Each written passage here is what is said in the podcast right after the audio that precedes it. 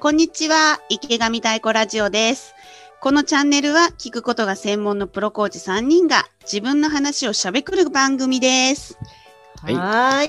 第ーイ20第22回ですよ。22ですね。2位、はい2位ですね。2位、2位。はい。今回のテーマは、はい。はいみんなにおすすめしたいほど心が響いた本と。そうだね。本です心が響いた本ね。はい。はじゃあ、じゃあいいです、私。い。もう言っちゃってくださいよ本当。に最近なので、うん。あの、で、これもね、なんかね、ちょっと人から言わせるとね、遅えよって言われるかもしれないんですけど。やっと読みました。鬼滅の刃。なるほど。全22巻。22巻で終わりかと思ったら、23巻まであるそうですねっていうね。12月に出るね。そうゼーンっていうね、なんかそういうところからなんですけど、うん。私ね、ちょっとこれ本当最初、まあ正直、まあ子供のね、漫画っていうふうに見てて、うんその割にはなんかタイがね、全巻買ったとかさ、言ってて、うーん、ごめん、ごめんね、みたいな。で、ちょっとね、そこ乗れなくてごめんね、みたいな感じで言ってた自分を今、頬をね、パシンと叩きたいね。お前は何何にも分かってないと。お前これコアクティブリーダーシップの本だぞと。ほう。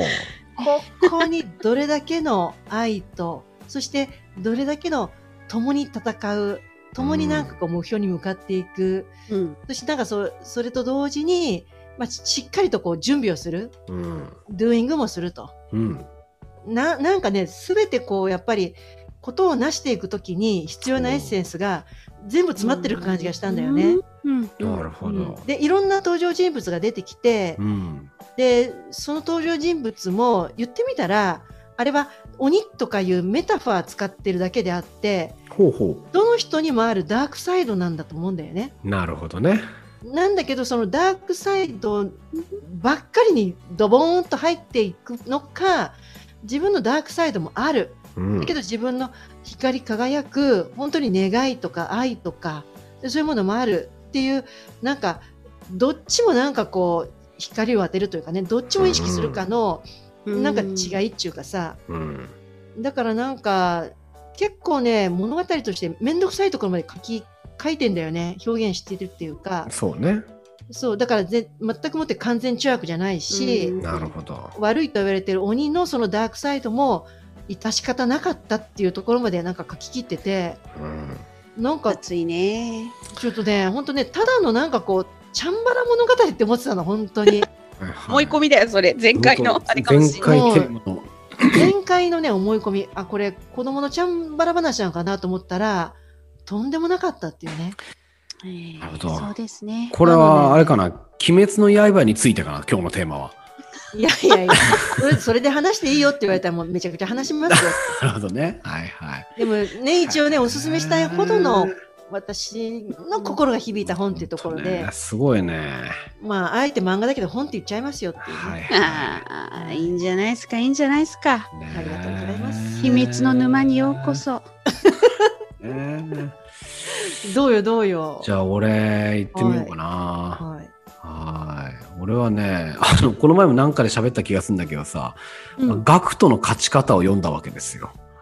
おこれねあ、多分1ヶ月後にはここまで響いてない気はするんだけど、はい。今今で言うとね、結構響いてて、へえ。なんかね、あの、語りかける、語りじゃないな、お前らみたいな感じで、ああの、言葉ぶつけてくるようにね、葉、うんうんうん、すごい文字数もそんな多くないから、もうバーッと多分3、40分で読めちゃうんだよね。なちょっと挑発してくる感じ。そのままでいいのかみたいな。ああ、まあでもそれもちょっとあんのかな。うん。うんうんでも挑発というよりは、あの、なんかやっぱ、思ってることをバンバン投げてくる感じっていうかさ。へえ。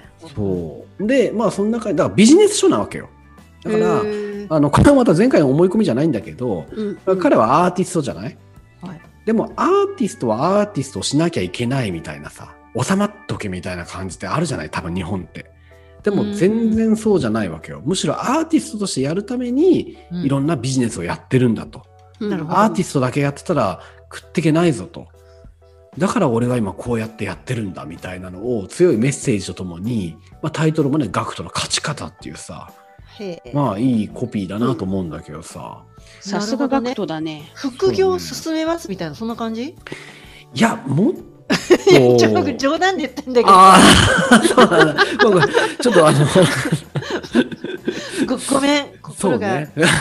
響いてた時にごめんごめんそうだね、そうだね。はい。いや、でも本当、なんだろうね。あの、俺もまだ1回しか読んでないからさ、インパクトはね、あの、すごい今あって、あ、なるほど、こういう吹き込み方あるよねっていうね。本なるほど当に、ちょっと一回、おすすめすんのねうん、気が向いた人はね、読んでみるのはありかなと思う、ね。気が向いた程度かいいやいやいや、響いいや、なんか、これあの、なんていうの？やっぱこういうインパクトだからさ、うん今読みたいと思ったから俺読んだだけうんで、うんうんうん。ここれが今欲する人とそうじゃない人って多分いると思うから、まあねうん、なんか勝ち方知りたいっていううん食いつきをする人はぜひ読んだらいいと思う。なるほど熱いね。はい。そうですねじじゃゃあ、あたえちゃん太は鼓ね太鼓さん行きましょ私はですね、私はね、これちょっと、最近ちょっとハマってるのが、い。マップスですね。このマップ、ス？うちょっと超でかい本なんですけど、おう。おー30センチかける40センチぐらいのこうぶっとい本なんですけど、うんなんかポーランドのね、絵本作家さんが、あの、世界地図と一国ずつ国の状況を、あの、可愛いこう絵と説明文で、えー表現しているこう世界地図なんですよ、世界図絵って書いてるんだけど。見たことある本屋さんで。でっかいと重いやつをね、うん これえー、面白そうと思ってうん。うんあのコロナの最中に買っちゃったんだけどなんか例えばロシアとかだとさなんかこう見開きでさこうロシアの国旗といカラーで彩られた国全体にマンモス1万年以上に絶滅したマンモスがいる絵なるほどね。書いてあったりとか、うん。アムールトラが書いてあったり、うんうん。ラビアのカナッペの食べ物が書いてあったり、マトリューシュカ人形だとか、モスクワのこう聖ワワシリー聖大聖堂っていうのかな？読めなあるよね。あるよね。はないんかくるくるくるくるって巻いた。うんうんあれがさ、なんか写真で見たことあるやつが全部絵でこう表現されてるわけ。よ。ほうほうなるほどねうんうんうんうん。これをね、やっぱ見てね、なんか自分がここの国に行ったような気分になったり、いいね。すごいなんかね、おー、これ楽しいなーって思って、うんうんちょっとね、あと違う面でも私ちょっとこれざわつくのが、ほうほうほうあの、私銀行員だったじゃないですか。うんうんうん新入社員研修でね、世界地図を書きましょうっていうのがあるんですよ。うんなるほどあ。ったんですよ。うんあの、その頃はいろんな国にいろんな視点を出していたような銀行だったから。うんうんでところが私、世界地図に疎くてですね、うんあの、大きな大陸とうん小さい大陸、日本ぐらいしか書けなくて、ないやみんなみんなそうじゃないかな。そうかな、うみんなこうね、あれでアメリカがニューヨークがあってとか書いてんだけど、時間が結構持て余しちゃって、はいはい。あの、なんとか山脈ってこう、絵を描いたりとか、海の中にイルカを描いたりとかして、はいはい色をつけて、持ってたペンで色をつけて、世界地図をね、結構、こんなイラストで描いたことがあるのよ。うんそうなんや。ここのね、マップさ、それを呼び覚ましてくれんだけど、私はその時、10年前、あの人事に呼び出されて、なめとんかって怒られたからね、そういう世界地図を書いて。うんなるほどね。深い思いを。はい。ニューヨーク支店かけようみたいな。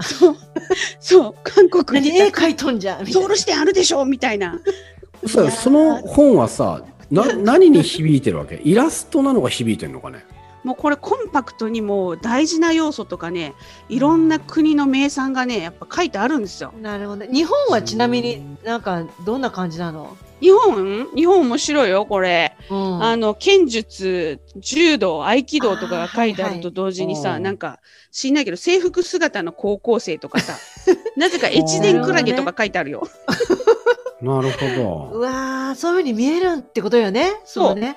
ポーランド松本の人たち城が乗ってるど。けど、大阪城は乗ってないとかね。そんなことはあるけど、そこはちょっと厳しいよね。大阪城がなんでないんじゃんみたいなね。関西人としては大阪人、大阪人としてはね。か。いやでもいいねなんかねその絵でねこう世界地図見るとさうん確かになんかいろんなものがなんか詰まってる感じがするもんね。そう、これお子さんいるところはいいんじゃない？うちはいないけど。いやちょっとぜひぜひぜひって感じだね。本屋で見たことあるけど。買ってくだださい。はい。あすごいね響いた話してたらもうあっという間に10分が経つもんだねそうかいやまたこの話しましょうね。しようよなんか人のねやっぱ響く話はねいろいろ聞いてみたいね、そうだよね。うんはい。はい。じゃあ今回もありがとうございました。はい、ありがとうございました。ありがとうございました。